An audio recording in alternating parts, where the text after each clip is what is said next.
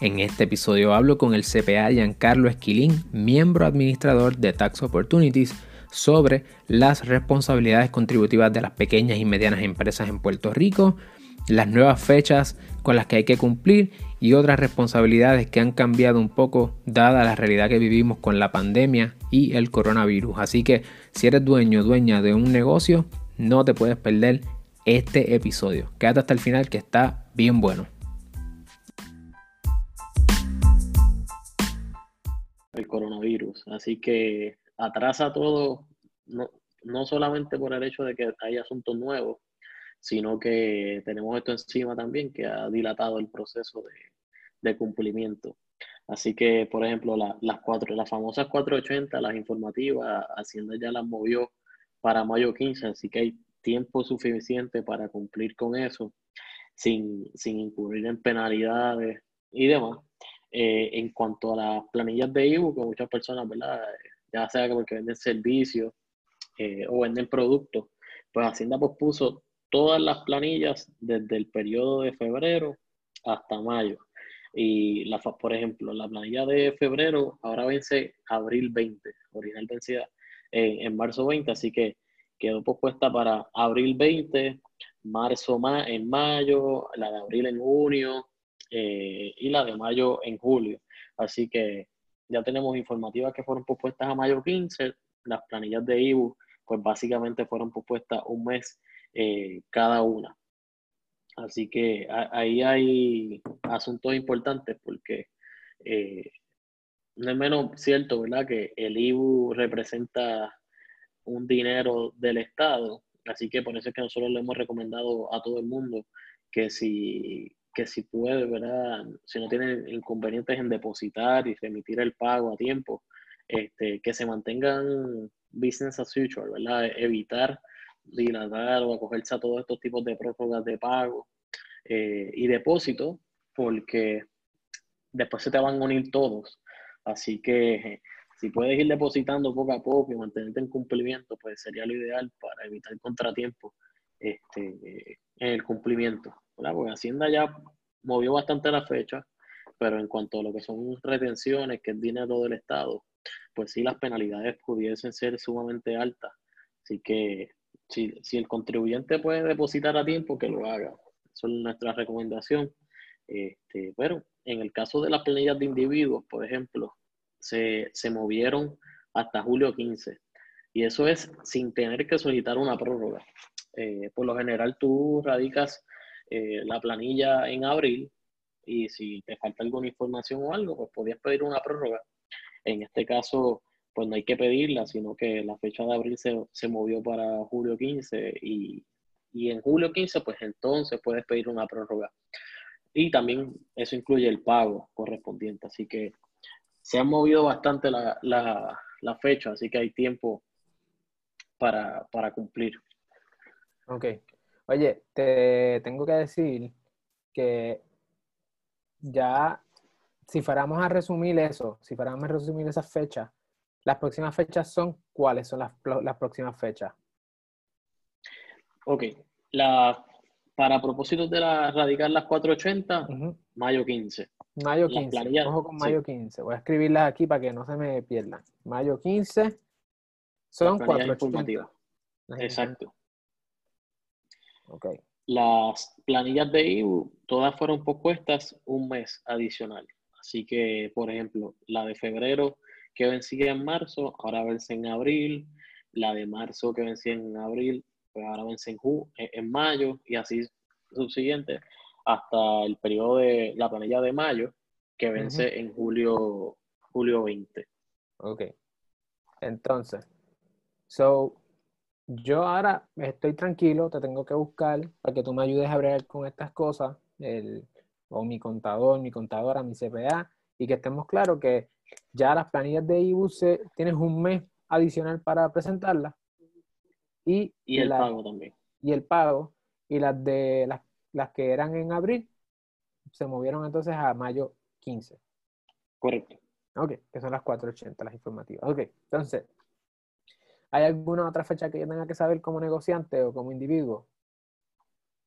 Eh, bueno, básicamente, el, si si tú eres eh, agente retenedor, pues sí, hay, hay asuntos importantes a considerar, eh, ¿verdad? Los depósitos también se posponen. Y, y, en el caso que tengas, digamos, si eres un revendedor, que tienes una tienda, importas asuntos, importas artículos y demás, Hacienda pues eliminó el cobrar el, el impuesto en el muelle.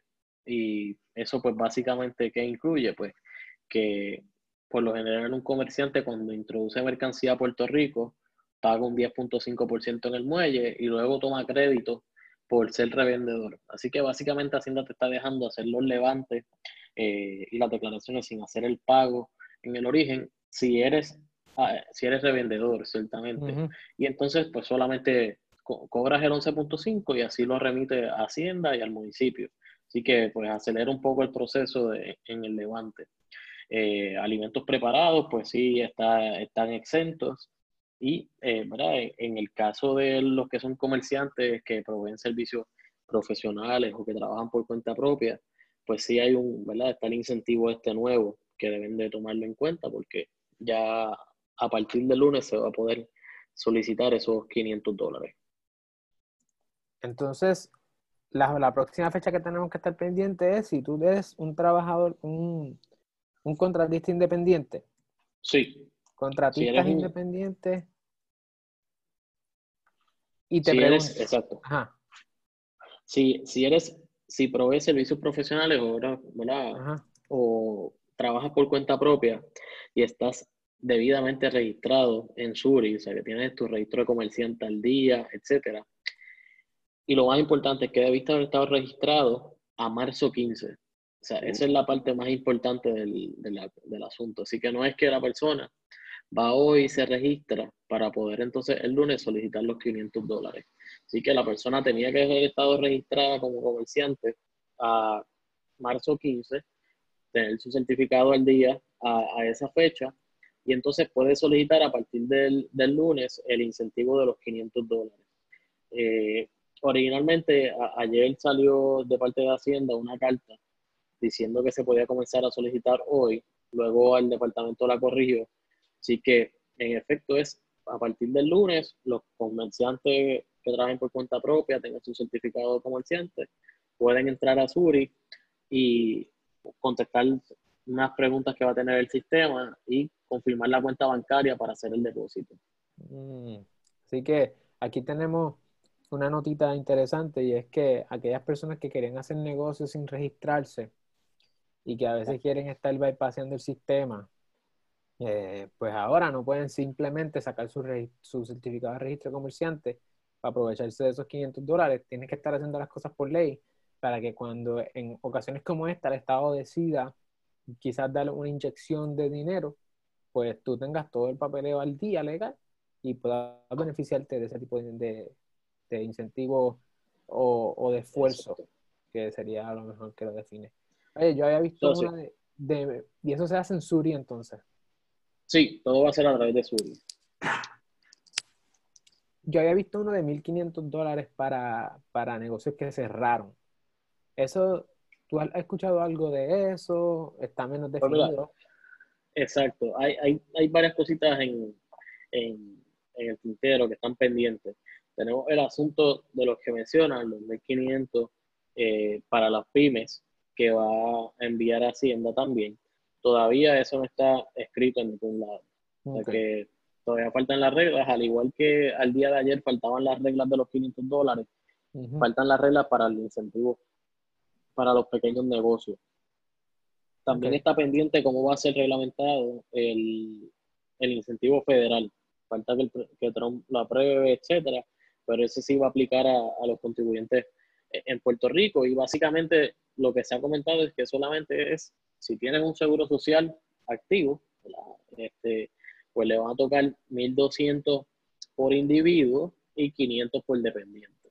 Así que lo más probable, esto lo administra Hacienda también, este, en el pasado, después de María, muchos patronos continuaron pagando nóminas y hubo un incentivo para los patronos por la cantidad que hayan pagado.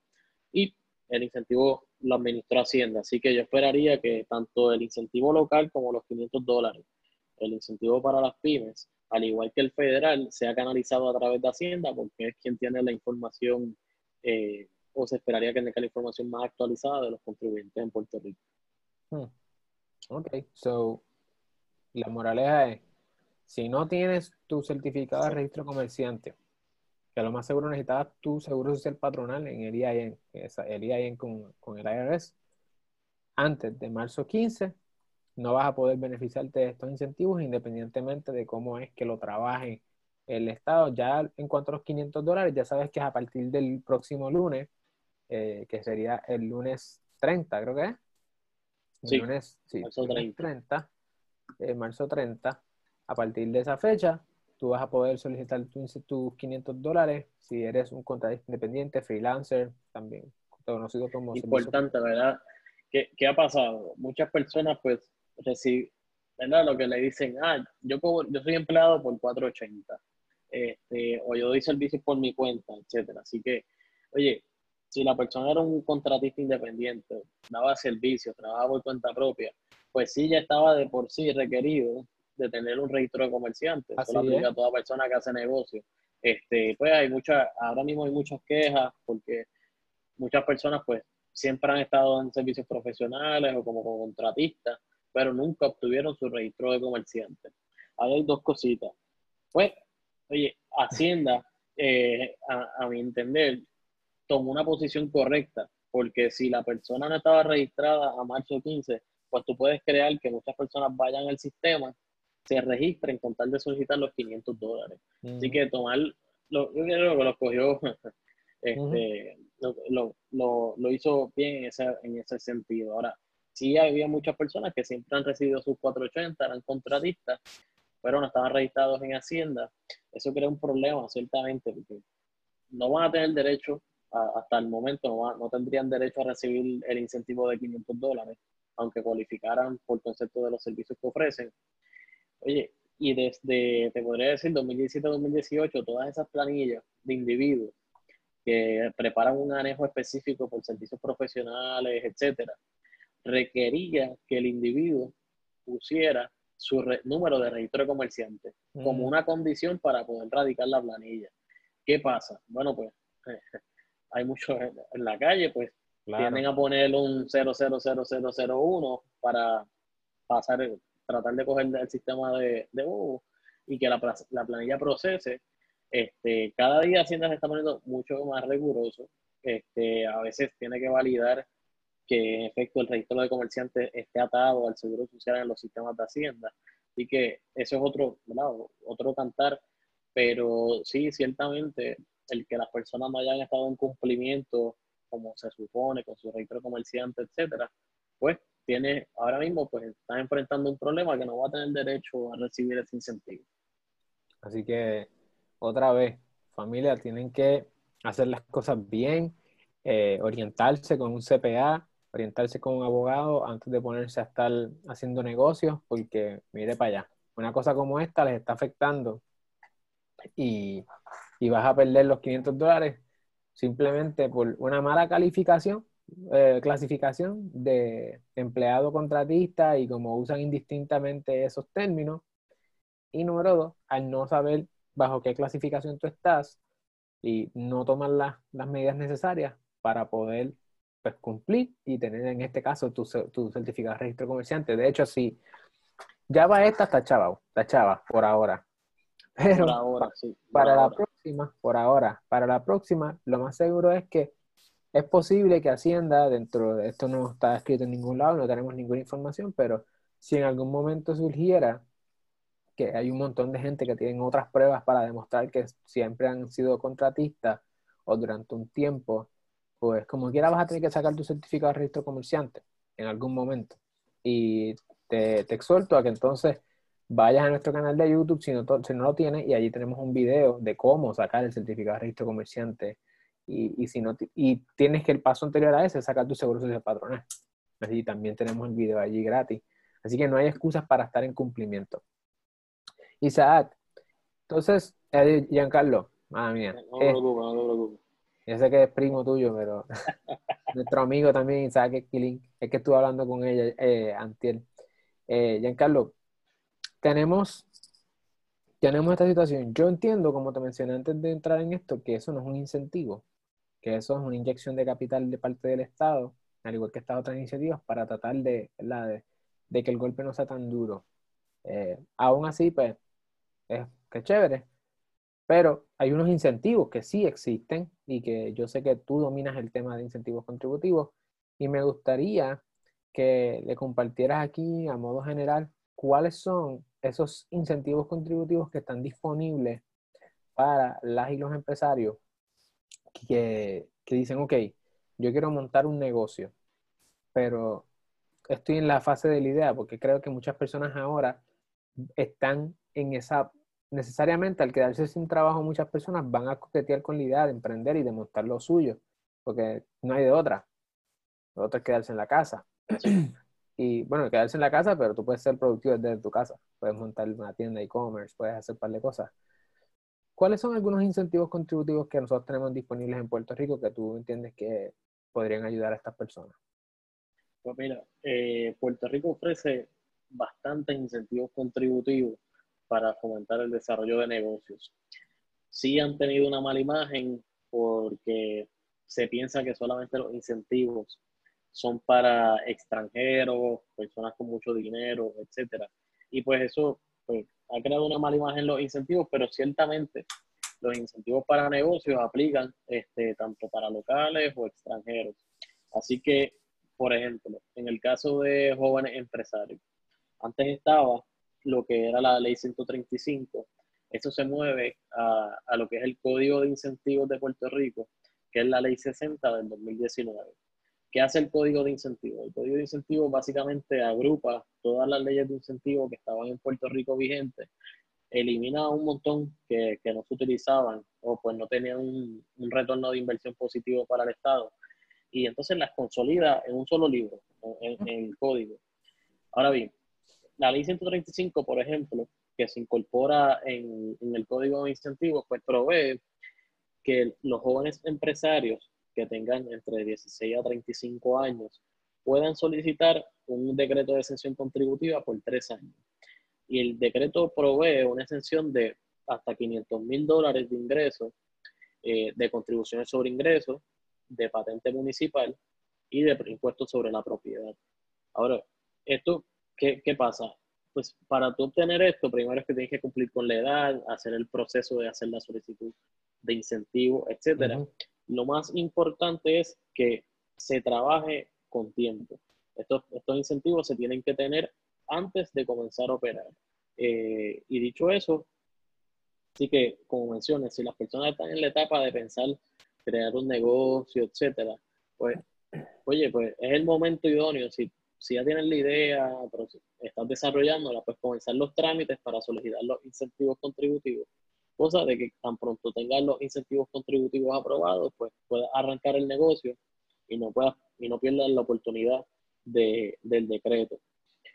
Hay otros incentivos, por ejemplo, esta situación del coronavirus ha causado que muchas personas se den cuenta que pueden trabajar remoto.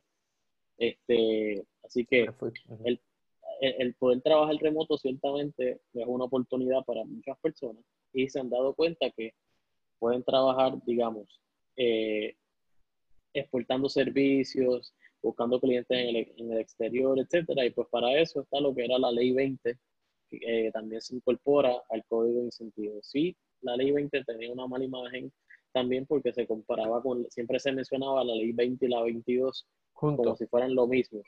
Y son totalmente distintas, o sea, son incentivos separados. Así que una persona en Puerto Rico, un individuo, pudiese organizar una entidad legal, una LLC, una corporación, y solicitar los incentivos para exportar servicios desde Puerto Rico para sus clientes en el extranjero. Y eso lo puede hacer como tú estás ahí, como estoy, desde la casa, trabajando, este, una oficina virtual, etcétera, y los clientes siempre y cuando estén localizados fuera de Puerto Rico, pues ese ingreso estuviera, estaría cubierto por la exención. ¿Qué, beneficios tiene? Bueno, pues es un 4% de exención contributiva eh, sobre el ingreso neto. Te provee exención sobre patente municipal también y propiedad mueble. Y tiene un término de 15 años. Así que una vida más extensa de la ley 135, lo que era la ley 135 de solamente tres años.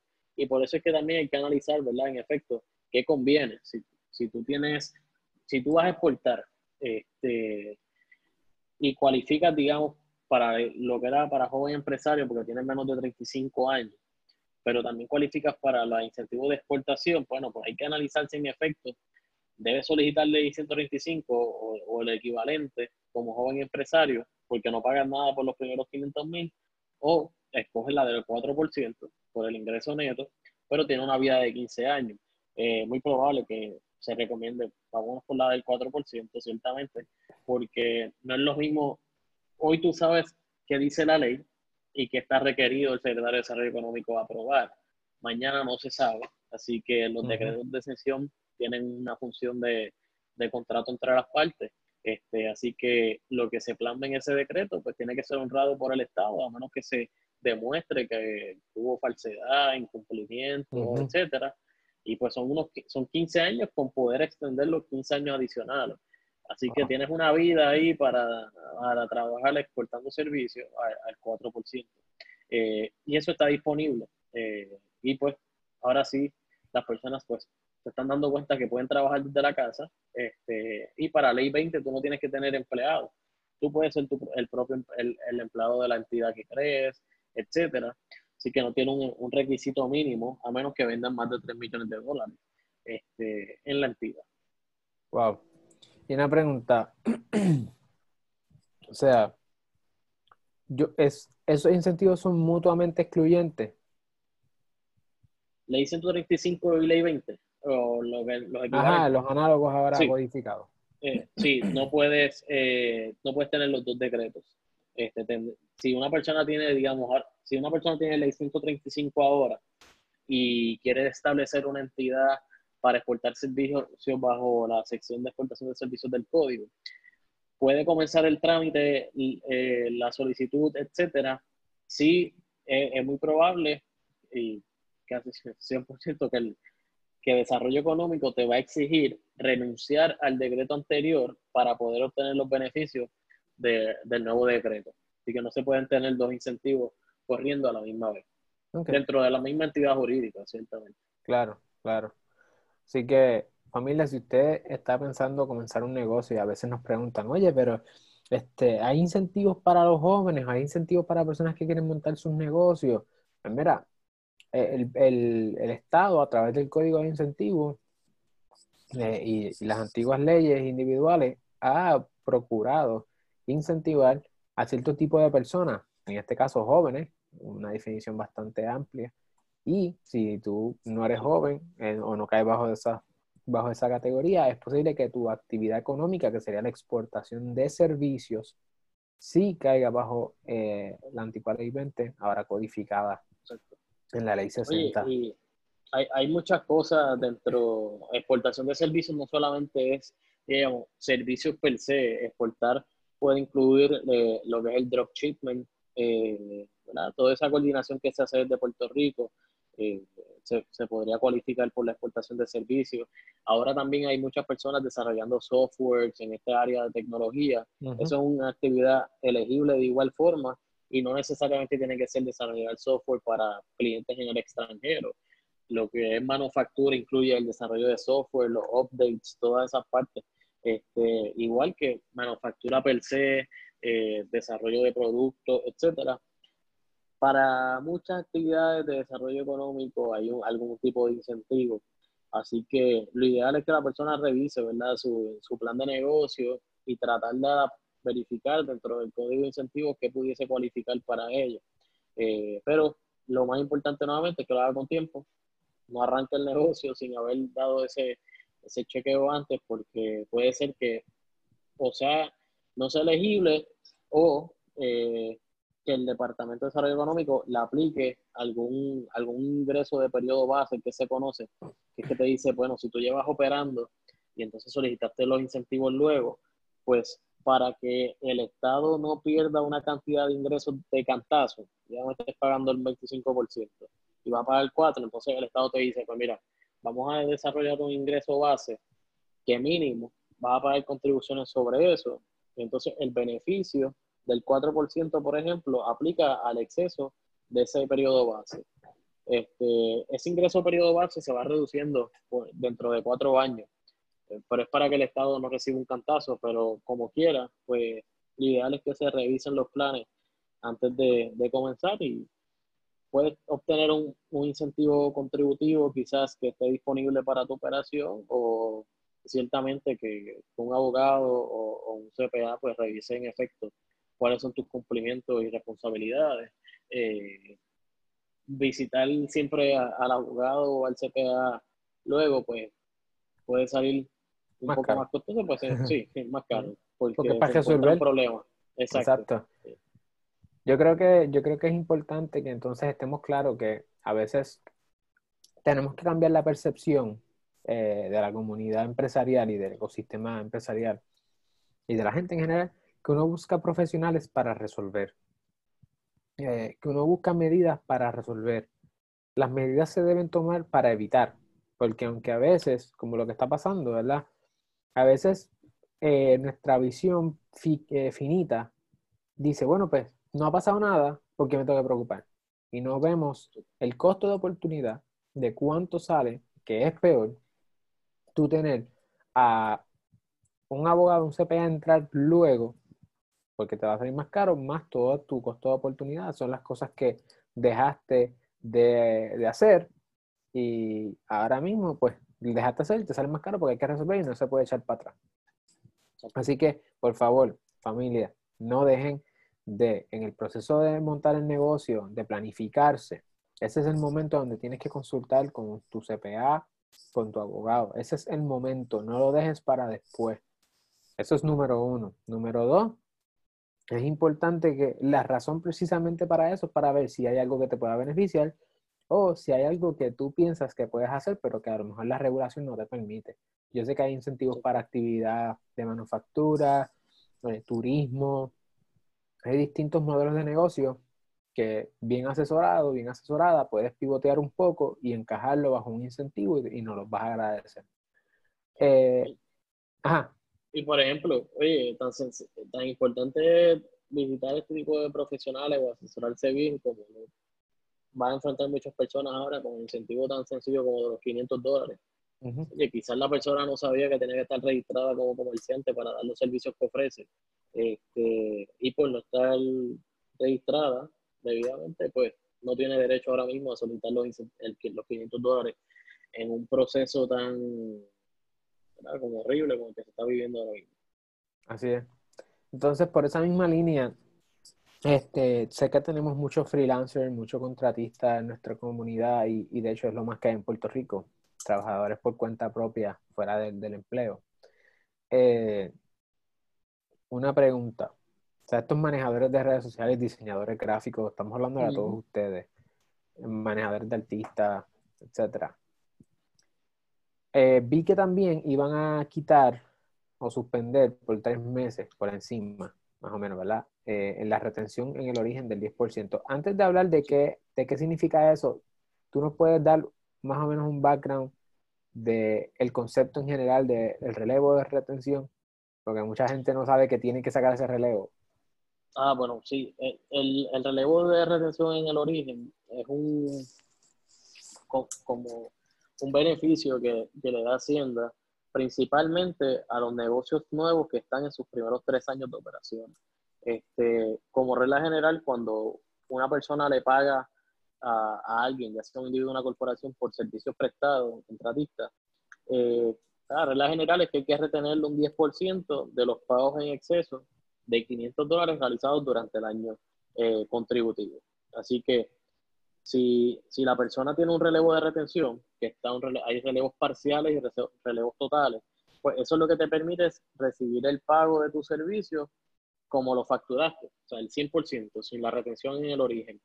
Eh, el relevo parcial es de un 6%, así que si una persona abre un negocio eh, y está dentro de sus primeros tres años de operaciones, eh, pues sí pudiera ser elegible para obtener el relevo de retención en el origen. Eso lo que te da, pues, es más cash flow, ¿verdad? Te entra más dinero mes a mes por los servicios que brinda. Sí es importante que, por ejemplo, si usted no tiene ninguna exención contributiva, pues usted tiene que estar consciente que no le están reteniendo el 10%, pero cuando vaya a hacer su planilla, pues le va a tocar pagar este, la contribución que sea.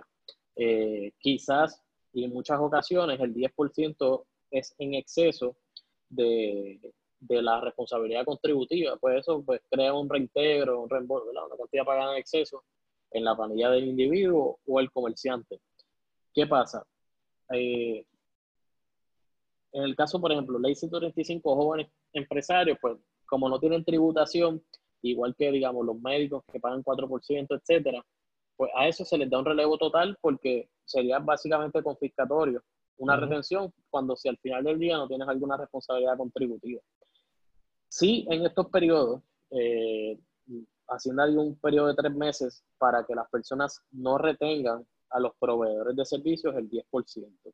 Eso si tengas o no tengas relevo de retención. Así que básicamente es un permiso que da Hacienda amparado en una sección específica en el código que si el secretario entiende que la retención es confiscatoria o crea un impedimento al comerciante, pues puede permitir que no se haga la retención. Oye, se ha comentado bastante y se ha visto que personas entienden, pues si no me retienen es que eso es ingreso limpio eh, y no tengo que tributar. Pues no, eso es básicamente, te están dando más flujo de efectivo mes a mes, pero si, estaba, si eres de lo que está acostumbrado a pagar tu responsabilidad contributiva con lo que te retengan, oye, este, pues cuando recibas el paguito, saca para el pote un poquito, porque lo vas a necesitar este, para la planilla, cuando lo vaya a hacer el año que viene. Si usted entiende que, no neces que está bien que le mantengan la retención, etcétera, sí la disposición de Hacienda es que quien recibe el pago puede notificarle al pagador que continúa haciendo las retenciones, eh, como de costumbre, y se las deposita Hacienda, etcétera, y eso pues una persona que, sabe que si el dinero lo toca, pues lo, gasta. Así que tienen esa oportunidad como quiera. Pero ciertamente por los próximos tres meses, pues se cancela la retención en el origen del 10% para las personas que la brindan así servicios. Todavía el secretario no ha dicho específicamente desde qué día comienza eso. Sí, eh, comenzó el pasado lunes. Los pagos realizados el pasado lunes. La carta, si no me equivoco, salió martes o miércoles pero la gobernadora había hecho el anuncio, si no me equivoco, domingo lunes, y pues muchas personas dijeron, para, si la gobernadora dijo que no hay que hacer retención, pues desde hoy yo no voy a hacer retención. Este, eh, y pues entonces sí se hizo retroactiva al pasado lunes, al día 23, ah, me equivoco. Okay. Tenemos una pregunta este, de una persona aquí en Facebook que nos dice, eh, para empresas de 50 empleados o menos. Te, veo como medio nervioso. Ajá. No, no. La, aplica la Family First Coronavirus Response Act para acogerse a la exención. Dice que hay que probar el coin concern del negocio. ¿Qué procedimiento es ese? ¿Envuelve auditoría? ¿Es costoso? ¿Tiene que ser un CPA? Si hay pues algo que que de eso, que hayas escuchado. Eso, eso empieza a partir de abril la, esas son las, hay dos leyes, dos enmiendas a unas leyes federales eh, en asuntos laborables.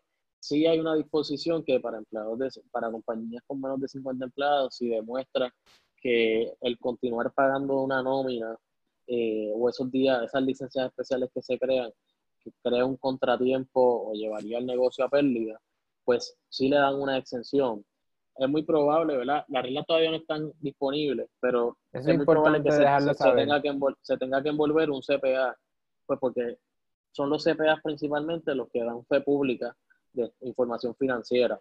Este, lo mismo pasa, por ejemplo, es como si fuera el bono de Navidad en Puerto Rico, que los patronos pudieran solicitar una exención para el, para el pago. Eh, pues debería funcionar de esa forma, de igual forma.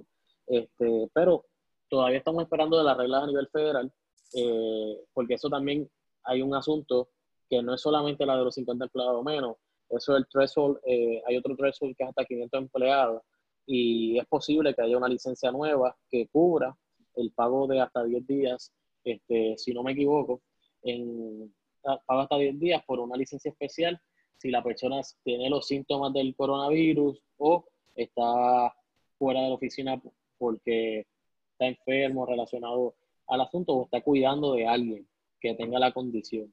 Este, pero eso comienza en abril y sí se está esperando la regla este, aplicable para, para este asunto. Hay, hay, muchos colegas, hay muchos colegas de CPA, hay muchos abogados también, este, que estoy seguro, eh, por ejemplo, del panas que salen con Vicentí, de, de con Calle, etcétera, que sí están creando contenido eh, más en derecho laboral, etcétera. Así que yo esperaría que, que, se comparta algo relacionado a eso, que podría también traerlo al bote para un live, porque es un asunto bien técnico a nivel laboral, porque es una combinación, ¿verdad?, leyes federales con las locales, y el Departamento del Trabajo en Puerto Rico también se tiene que expresar sobre eso, y tiene que expresarse, y la secretaria lo dijo en los pasados días, un una licencia, digamos, como si fuera desempleo, el desempleo por lo general aplica a personas que ciertamente han sido empleados de un patrono y ese patrono cubrió la licencia, etcétera. Pero parece que va, van a, el Departamento de Trabajo solicitó un permiso especial a nivel federal para los cuentapropistas, personas que trabajan por cuenta propia, que no pagan su licencia, ¿verdad? Pues no son desempleados, etcétera. Pues parece que viene algo por ahí para ellos, un incentivo, pues, ciertamente eh, también en Puerto Rico tenemos una mala costumbre de contratar empleados eh, cuando, por, cuenta, propia. cuenta propia, cuando en realidad son empleados. Este, y pues si, si los contratan por cuenta propia, cuando, este, pues esa persona no tiene los beneficios. Oye, y en estos casos... Esto va a venir con litigio, Esto va a venir con un litigio de si yo soy empleado o soy contratista.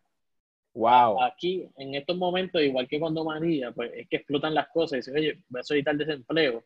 Y cuando la persona que era cuenta propia va y explica su fax, su hecho, mira, oye, él controlaba mi hora, yo usaba hasta uniforme, él usaba todo el equipo. Oye, al final del día era un empleado y pues eh, ahí que vienen los problemas. Ay, mi madre. Ay, mi madre. Oye, pues gracias por contestar esa pregunta, porque yo estaba asustado. Yo decía, anda, presidente, esa pregunta está heavy.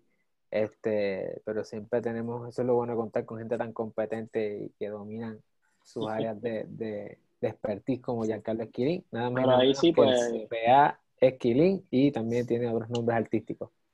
Sí, pero, pero en esa parte laboral, pues sí, debe salir material próximamente este, para ver la aplicabilidad, cómo se solicitan las exoneraciones, las exenciones para el pago de esa licencia especial, así que debe salir pronto. Viene mucho litigio, comentan a las compañeras, eh, la licenciada Elizabeth García.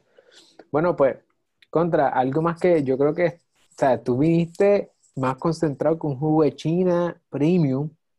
Este, ¿Hay alguna información adicional que tú entiendes que, que, esta gente, que nuestros nuestras comunidades, gente que tú atiendes como yo, que son los empresarios, los, las pymes, que tengan que saber, los cuentapropistas, los freelancers, pues, algo más. Pues sí, ciertamente, la, la, como comenzamos, las fechas fueron propuestas por Hacienda y a nivel federal, así que si trabajas por cuenta propia y te toca pagar el seguro social y Medicare por, por trabajo por cuenta propia, también se extendió hasta julio, incluyendo el pago correspondiente. Sí, la recomendación es, oye, si usted espera un reintegro radica a tiempo, Hacienda está sacando pagos de reintegro básicamente semanal. Así que si la planilla no tiene que pasar por un proceso de revisión específica, Hacienda está desembolsando los reintegros. A partir del lunes, pues los que trabajan por cuenta propia pueden solicitar el incentivo de los 500 dólares. Y si usted no tiene problemas, ha continuado trabajando, tiene un negocio que continúa operando, mi recomendación es que no necesariamente se tiene que acoger a las prórrogas que ha dado Hacienda.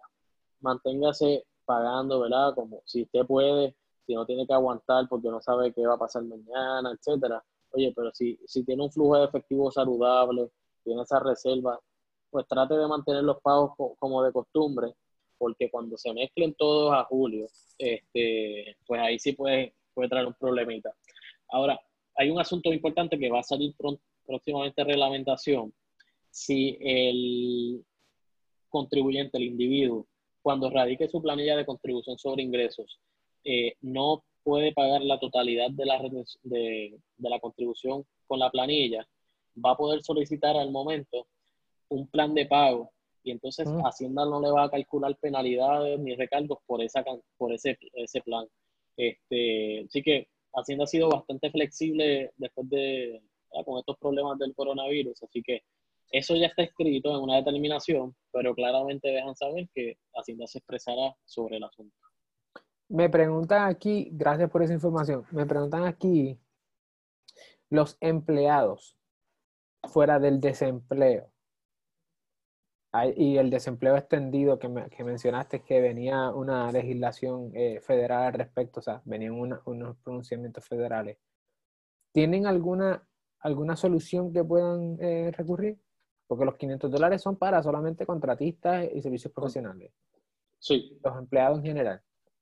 Pues mira, esa pregunta se le hicieron a la gobernadora hoy por la mañana en, televisión. Mm. Este, es, un problema. Ahora mismo el, gobierno está dirigiendo los incentivos para empleados del gobierno. Que si un bono para policías, para enfermeros, personas que han estado trabajando en la calle. Todavía este, no hay un incentivo a nivel local para empleados de empresa privada. Eh, y estos son los que ciertamente no trabajan por cuenta propia. Sí, el, el incentivo de, de Trump, ¿verdad? Por decirlo así, sí les aplicaría, porque es por seguro social, este, son los 1.200, digamos, por cabeza y los 500 por dependiente. Eso les aplicaría a todo el mundo. Eh, pero que haya un incentivo ahora mismo para empleados de empresa privada que cobran por W2, pues no, no lo, no lo hay. Este, sí, está el desempleo, que ayer la cifra, si no me equivoco, eran como 46 mil personas que ya habían solicitado este desempleo en los pasados días. Bueno, pues yo entiendo que, yo entiendo que hasta aquí has tenido un montón de información eh, súper valiosa. No queremos quitarte más de tu tiempo. Sabemos que estás corriendo. Tú también trabajando desde la casa. Sí, hay que eh, hacerlo, hay que hacerlo. Sí, saludos allá a, tu esposa. Y, gracias por, por, esta oportunidad, Giancarlo. Eh, de verdad que para mí es un, siempre un honor poder compartir contigo y poder hacerte todas estas preguntas que yo mismo tengo y que la comunidad también tiene. Y gracias por tu tiempo y darnos ese valor. Oye, gracias a ti, así que vamos a ver qué sucede en los próximos días. De seguro van a haber más cambios contributivos. Este, y cuando salgan las guías finalmente eh, para pequeñas empresas y las guías federales para los incentivos, con, mucho gusto nos conectamos otra vez y, claro la que sí. Claro que sí, manténganse conectados, pueden buscar a Giancarlo en todas las plataformas de redes sociales, Tax Opportunities. Esa es, la firma de él y su esposa. Eh, búsquenlo, ellos siempre están, Giancarlo particularmente se pasa en Twitter poniendo todos estos updates, así que tan pronto sale algo, él comparte para que te mantengas al tanto con él. Eh, también eh, vamos a estar conectados nosotros, tenemos mucha información que yo sé que va a seguir saliendo y vamos a tener que ir depurándola para poder compartirla, porque, y, y, máxime la es recopilar toda esa información y ponerla en un solo lugar, así que nos mantenemos conectados por acá. Estamos. Gracias. Seguimos por ahí, hermano. Vemos. Vemos.